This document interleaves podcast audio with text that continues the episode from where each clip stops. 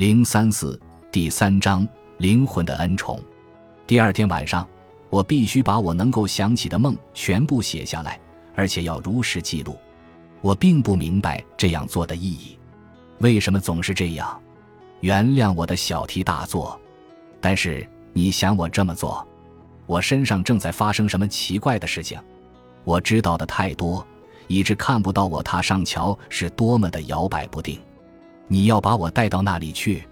原谅我想的太多，知识太丰富，我的双脚在犹豫是否要跟着你。你带的路通向什么样的朦胧幽暗之地？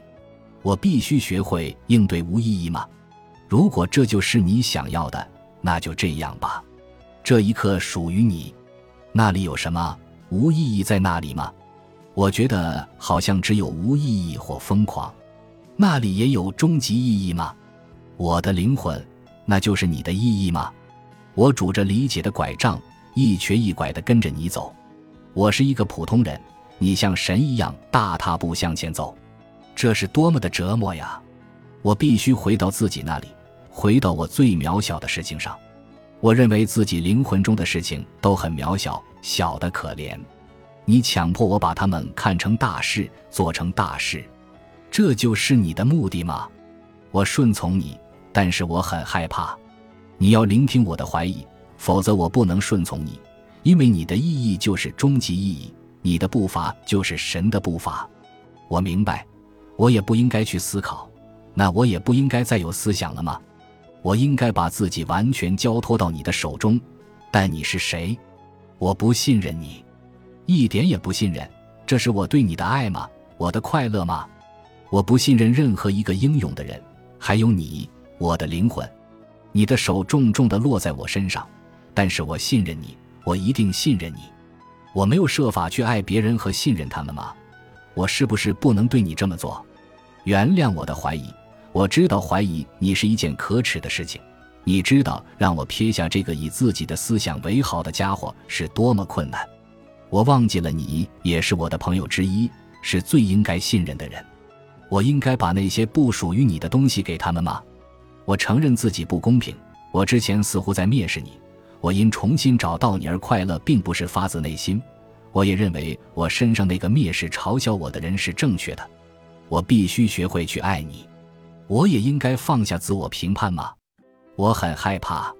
接着，我的灵魂对我说：“这个恐惧会做出对我不利的证明，千真万确。”他会做出对你不利的证明，他会扼杀你和我之间神圣的信任。二，命运是多么的艰难啊！如果你走向自己的灵魂，你将首先失去意义。你会相信自己已经陷入无意义中，陷入永恒的混乱中。你是正确的，没有任何东西能够将你从混乱和无意义中释放出来，因为这是另外一半的世界。只要你不幼稚。你的神就是个孩子，孩子是秩序、意义，亦或混乱、反复无常。混乱和无意义是秩序和意义之母。意义是那些已经成型且不会再形成的东西。你已经打开灵魂的大门，让混乱的暗流进入你的秩序和意义中。如果你将秩序和混乱结合在一起，生出圣童，也即是超越意义和无意义的终极意义。你害怕打开这道门，我也害怕，因为我们都已经忘记神是可怕的了。基督教导我们，神是爱，但是你要知道，爱也是可怕的。我对一个充满爱的灵魂说话，当我不断靠近他时，恐惧将我征服，我堆砌起一座怀疑的墙，却没想到我用它防范自己可怕的灵魂。你恐惧深度，它肯定让你毛骨悚然。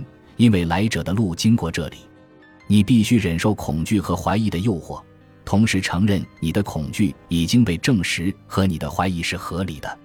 但是，它怎么可能是一个真正的诱惑和一个真正的征服呢？基督能够完全征服魔鬼的诱惑，但是无法抗拒神对善和理智的诱惑。因此，基督屈服于诅咒。你仍需要学习这些内容，不能向诱惑屈服。用你的意志做每一件事，那么你就会得到自由并超越基督。我需要承认，我必须向自己的恐惧屈服，是的，甚至更多。我甚至必须爱那些让我恐惧的东西。我们必须从圣人那里学习。虽然圣人受瘟疫感染病人的厌恶，但他却喝下由瘟疫感染而流出的脓，并感到像玫瑰一样芬芳。圣人的行为并非徒劳，在得到救赎和怜悯的方方面面，你都要依赖你的灵魂。因此，对你而言，做出任何牺牲都不算大。如果你的美德阻碍你的救赎，请抛弃他们，因为他们已经成为你的魔鬼。被美德奴役无异于被邪恶奴役。如果你认为你是自己灵魂的主人，那么你就成为他的仆人；如果你是他的仆人，就让自己成为他的主人，因为他需要被统治。这是你要走的第一步。在接下来的六夜里，我身上的深度精神一直保持沉默，因为我在恐惧、抗拒和厌恶之间摇摆。它已经完全成为激情的猎物。我不能也不愿意聆听深度精神，但是在第七天夜里，深度精神开始对我说话，看着你的深度向他祈祷，唤醒死者。但是我无助地站在那里，不知道要去做什么。我看着自己，唯一发现的就是早期梦的记忆。我当时把所有的梦都记下来，但是不知道他们能带来什么好处。我想抛弃一切，回到日光下，但精神阻止了我。强迫我重新返回我自己。